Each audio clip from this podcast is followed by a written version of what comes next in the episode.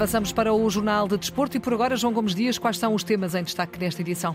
Casper Tankstedt está a caminho do Benfica. O jovem dinamarquês vai reforçar o ataque dos encarnados, bem como Andreas Scheldrup, que também chega para a equipa de Roger Schmidt. Edgar Pinho, presidente do Varzim, está confiante numa vitória da equipa da Póvoa, esta noite frente ao Benfica. Sérgio Conceição defende a aposta da Federação Portuguesa de Futebol em Roberto Martínez. Artur Jorge e Moreno Teixeira lançam o escaldante derby minhoto. Neste jornal viajamos também até à Suécia para escutar os mais jovens prodígios do handball português e ainda o voleibol, o basquetebol, o Dakar e o ténis. São assuntos para desenvolver no Jornal de Desporto que está agora a começar, na Antena 1, na RDP Internacional e também na RDP África. A edição é do João Gomes Dias.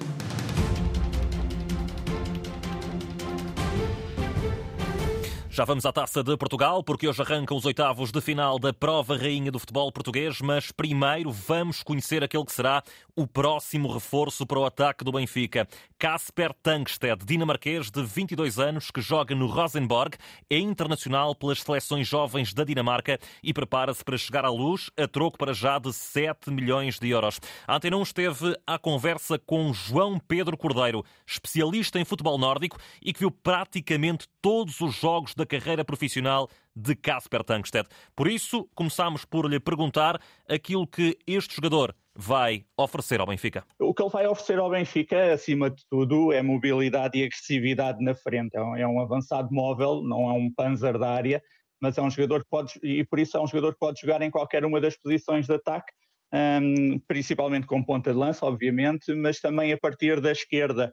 É, ou seja, vai oferecer não só capacidade de finalização à, à equipa do Benfica, se entretanto vier, claro, mas eh, também versatilidade, podendo, podendo servir como uma alternativa prioritária e muito interessante para qualquer uma das posições da frente. Nesta entrevista à Antena 1, João Pedro Cordeiro diz que Casper Tankstedt é um jogador com elevada eficácia e isso será particularmente importante numa fase na qual o Benfica tem criado muito jogo ofensivo, mas tem marcado poucos golos. O Benfica tem alguns problemas de finalização e falta golos na equipa e acredito perfeitamente que, que Tankstedt vem perfeitamente uh, cobrir essa falha. É, é, um jogador bem agressivo e intenso ao estilo de Roger Schmidt.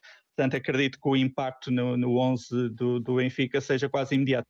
Do Rosenborg para o Benfica, da Liga Norueguesa para a Liga dos Campeões, Casper Tankstedt para chegar, ver e vencer. É essa a certeza dada por João Pedro Cordeiro. A trajetória de carreira do Tankstedt nos últimos meses eh, dá esse, permite ter esse otimismo. É um jogador que saltou da, praticamente da segunda divisão da Dinamarca, onde foi um grande responsável pela subida do Orsens, para o, para o Rosenborg e não sentiu essa subida de, de, patamar.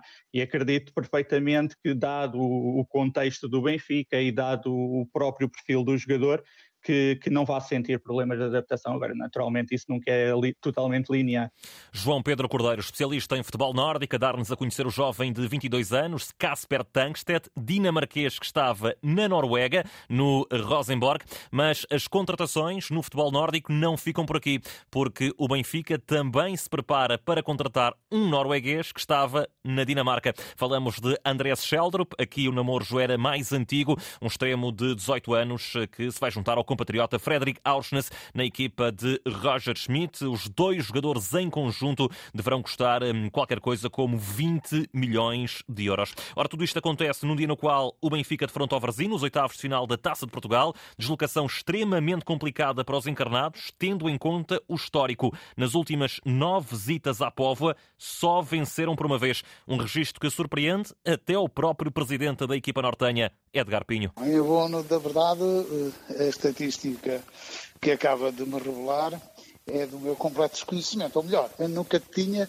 estado propriamente atento à mesma. Provavelmente porque também, olha, se calhar o motivo para que isso aconteça é que estes jogos, e sobretudo na Povo, galvanizam sempre, quer os atletas, e muito particular, os nossos adeptos e sócios, simpatizantes, sempre presentes, provavelmente até nestes momentos e de uma forma muito especial, se unem mais à volta da equipa e lhe transmitem uma força maior. Por outro lado, também esta cidade e a força que à volta dela gira, é contagiante e, portanto, não, não me espanta que isso aconteça. A última partida entre os dois emblemas foi em fevereiro de 2007, também nos oitavos de final da Taça de Portugal. O encontro terminou com a vitória do Varzim por 2-1, um duelo que é recordado por Edgar Pinho nesta entrevista à Antena 1. Lembro-me do jogo, certamente, mas não assisti a ele. Mas é um jogo de, de memória, na memória de todos os sócios e de todos, eu diria, adeptos e poveiros, porque foi, foi marcante. Eh, de facto, já na altura militávamos num escalão inferior e conseguimos levar eh, vencida ao Benfica, que era, como sempre, é todos os anos o candidato ao título e a ganhar todas as competições em Portugal. Foi um dia, seguramente, de felicidade para todos os barzinistas e para aqueles que não acreditam que a história se repita, eu espero que ela hoje se repita e que o Varzim faça a sua graça e se faça faça a história novamente na. Edgar Pinho, escutado pela jornalista Cláudia Martins, também deu conta de que o principal objetivo da época é o regresso à Segunda Liga, mas na taça quer surpreender, atirando toda a pressão para o lado do Benfica. Recordo que este duelo é para acompanhar hoje, a partir das 8h45 da noite, relato de Fernando Eurico na Antena 1 RDP África e RDP Internacional. Este jogo entre varzinistas e benfiquistas será o segundo dos oitavos de final da prova rainha do futebol português, isto porque já a partir das 6h45 da tarde Arranca em Matosinhos o Leixões Famalicão. O jogo será acompanhado pelo jornalista Paulo Vidal, ele que se junta agora em direto nesta edição. Para Paulo, muito boa tarde. Nos dares a conhecer as escolhas iniciais das duas equipas. Olá, boa tarde. Frente a frente, duas equipas de escalões diferentes. O Leixões, décimo da segunda Liga. O Famalicão, décimo terceiro na Liga Principal. Do lado da equipa de Matosinhos, duas alterações no 11 inicial de Vítor Martins em relação ao jogo do campeonato aqui em Matosinhos, diante do líder Moreirense, com derrota por 1 a 0. Stefanovic, o guarda-redes e também o avançado Kiki são as novidades. Ora, na baliza teremos então Stefanovic, depois na defensiva João Amorim, Brunão, Calassan e Joel Ferreira, meio campo com Fabinho, Ben Traoré e João Oliveira, na frente Kiki, Thales Henrique e Ricardo Valente. Do lado do Famalicão, João Pedro Sousa não poupa nenhum jogador para esta partida, repete o 11 que bateu o Vizela por 2-1 em jogo do campeonato. Vamos ter Luís Júnior na baliza, defensiva com Alexandre Penetra, Riccielli, Enéa Mia e Francisco Moura. No meio-campo, Gustavo Assunção, Santi Colombato, Gustavo Sá e Pablo Jaime, aliás, Pablo, depois Ivan Jaime e Yonder Cádiz são as opções de ataque da equipa famalicense que, para chegar a estes oitavos de final, deixou para trás Trofense e Domiense, enquanto que a formação de Matosinhos eliminou Vasco da Gama, Tircense e Farense. O jogo começa daqui a pouco, às 7 menos um quarto, terá arbitragem de Ricardo Baixinho, da Associação de Futebol de Lisboa.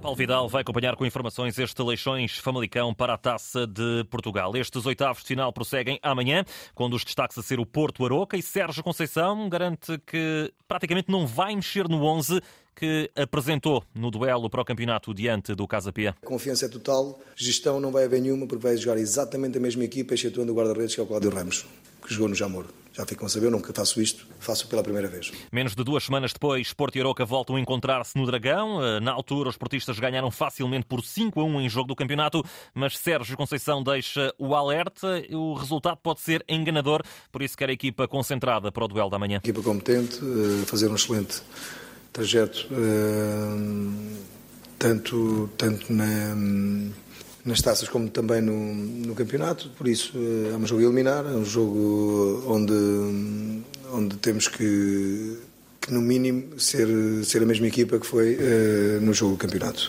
Nesta conferência de imprensa, Sérgio Conceição também falou da chegada de Roberto Martínez à seleção portuguesa. Nós normalmente faz parte da cultura portuguesa, irá sempre à procura de alguma coisa que não, não está bem ou que não encaixa. Eu, para mim, a competência e o profissionalismo não tem, não tem que ver com a nacionalidade. Para mim é exatamente igual. Sérgio Conceição na véspera do Porto defrontar o Aroca, um Aroca que é comandado por Armando Evangelista, que garantiu que a equipa da Serra da Freita vai dar tudo para chegar aos quartos de final. Todas as nossas forças têm que estar eh, acima do máximo para que possamos equilibrar o jogo, para que possamos continuar eh, no fundo, não só nesta frente, mas em todas as frentes que, eh, que estamos. Eh, daí, o Aroca, nós, enquanto equipa técnica, vamos procurar o nosso melhor 11, como é óbvio. Armando Evangelista e Sérgio Conceição, na antevisão esse Porto Aroca, marcado para amanhã às 8h45 da noite, para acompanhar com o relato de Carlos Rui Abreu. Também amanhã, mas às 6h45 da tarde, joga-se o sempre escaldante derby entre Braga e Vitória. Do lado dos bracarenses, Artur Jorge quer aproveitar o bom momento da equipa. Naturalmente que hum, aquilo que fizemos para trás nos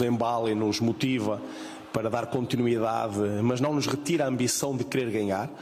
E sabemos que este sendo um jogo, é um derby, é um jogo eh, com um caráter especial, por ser precisamente um derby, mas também por ser um jogo eliminário, onde eh, nós queremos e tudo faremos para podermos ser superiores ao adversário, que sabemos ser uma, uma boa equipa, que sabemos e respeitamos tudo aquilo que é o seu potencial coletivo e individual mas eh, procuraremos ser iguais a nós próprios, sermos uma equipa muito fiel àquilo que são as nossas ideias e identidade, para podermos eh, ser determinados e poder vencer. E do lado do Vitória, Moreno Teixeira também já revelou aquilo que espera do derby de amanhã. Perspectiva, um bom jogo.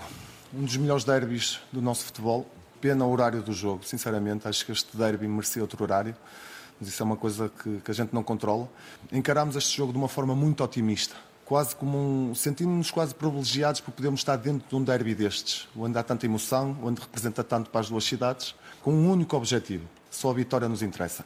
Moreno Teixeira e Arthur Jorge na divisão esse Braga-Vitória, jogo marcado para amanhã 6h45 da tarde, para seguir com informações do jornalista Nuno Braga. Para amanhã estão ainda agendados mais três encontros destes oitavos de final da Prova Rainha do Futebol Português, todos para acompanhar com informações aqui na rádio, às duas da tarde Vila Verdense Bessade, às cinco e meia Nacional da Madeira Rapto Peixe e às oito e um quarto da noite Académico de Viseu Beira-Mar, recordando que esta eliminatória só termina na quinta-feira com a vitória de Setúbal Casa Pia agendado para as sete e 45 da tarde. Lá por fora está cada vez mais próximo de ser consumado o empréstimo de João Félix ao Chelsea até final da presente temporada. O jogador português é esperado ainda hoje em Londres e, segundo avança a imprensa britânica, os Blues não vão ficar com opção de compra. No futebol feminino já está marcada a finalíssima, que vai colocar frente a frente as seleções do Brasil e da Inglaterra. As vencedoras da Copa América e do Campeonato da Europa vão se frontar em Wembley, na cidade de Londres, no próximo dia 6 de abril. A seleção portuguesa de handball continua a preparar a estreia no Campeonato do Mundo da modalidade, marcada para quinta-feira às sete e meia da tarde, frente à Islândia. Jogo em Kristianstad, na Suécia, onde já está o enviado especial da Antena 1, Nuno Perlouro. Ele que esteve à conversa com os irmãos Costa, Martim e Kiko, que são os mais jovens entre os convocados pelo selecionador Paulo Jorge Pereira. São irmãos e podem vir a ser a grande revelação do Mundial de Handball. Martim, de 20 anos, revela que está a viver um momento único. Vai ser um sentimento muito, muito especial de entrar em campo com, esta, com as cores do, do nosso país e vou ajudar o, o, nosso, o nosso país ao máximo para obtermos a melhor classificação possível. Já Kiko, de apenas 17 anos, fala num sonho realizado. É um sonho para qualquer criança, pode-se realizar e e é, sou, estou muito orgulhoso por isso e muito contente por ajudar a seleção. E quanto a jogarem lado a lado na seleção, ambos dizem que é muito especial. Sempre foi um objetivo meu representar a seleção, tanto meu do meu irmão, e claro que trabalhamos e jogamos todos os dias para, para isto e estamos, estou muito contente por, por estar aqui. Estar aqui com o meu irmão muito jovem também é algo inacreditável. Poder ajudar a seleção com ele também é, tem outro valor queremos triunfar aqui e vamos lutar por isso. Martim e Kiko Costa estão no Mundial com mérito porque têm muita qualidade. Um trunfo para Portugal já no primeiro jogo frente à Islândia. Nuno Perlouro à conversa com Kiko e Martim Costa, filhos de Ricardo Costa, o técnico do Sporting. Hoje escutamos os mais jovens entre os convocados. Amanhã, no Jornal de Esporto, ao meio-dia e meia, vamos escutar o mais veterano dos jogadores portugueses, que no caso é Fábio Magalhães, com 34 anos de idade. Entretanto, toda a comitiva testou negativo à Covid-19. 19, pelo que todos os jogadores estão aptos para esse Portugal e Islândia. Recorde marcado para quinta-feira às sete e meia da tarde. É o primeiro jogo da formação das esquinas na fase final do Campeonato do Mundo. No voleibol, o Benfica volta a jogar esta noite na Liga dos Campeões. Duelo da quinta jornada do Grupo C, frente aos italianos do Lubecita Nova, no pavilhão da Luz. Os encarnados procuram ainda a primeira vitória na competição, uma vez que chegam a este encontro precisamente só com desaires. No basquetebol também se joga hoje às 8 da noite no que diz respeito às provas europeias com uma equipa portuguesa. É o Futebol Clube do Porto que vai receber o Cholet,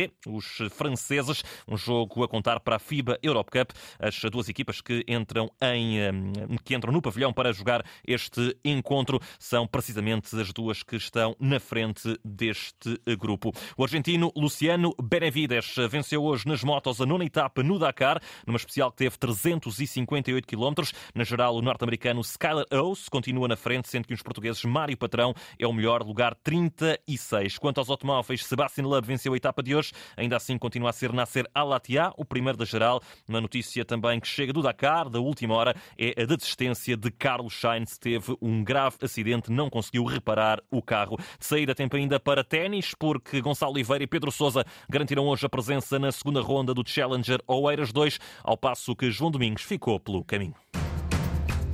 É assim que termina este Jornal de Desporto, edição do João Gomes Dias, na Antena 1, na RDP Internacional e também na RDP África.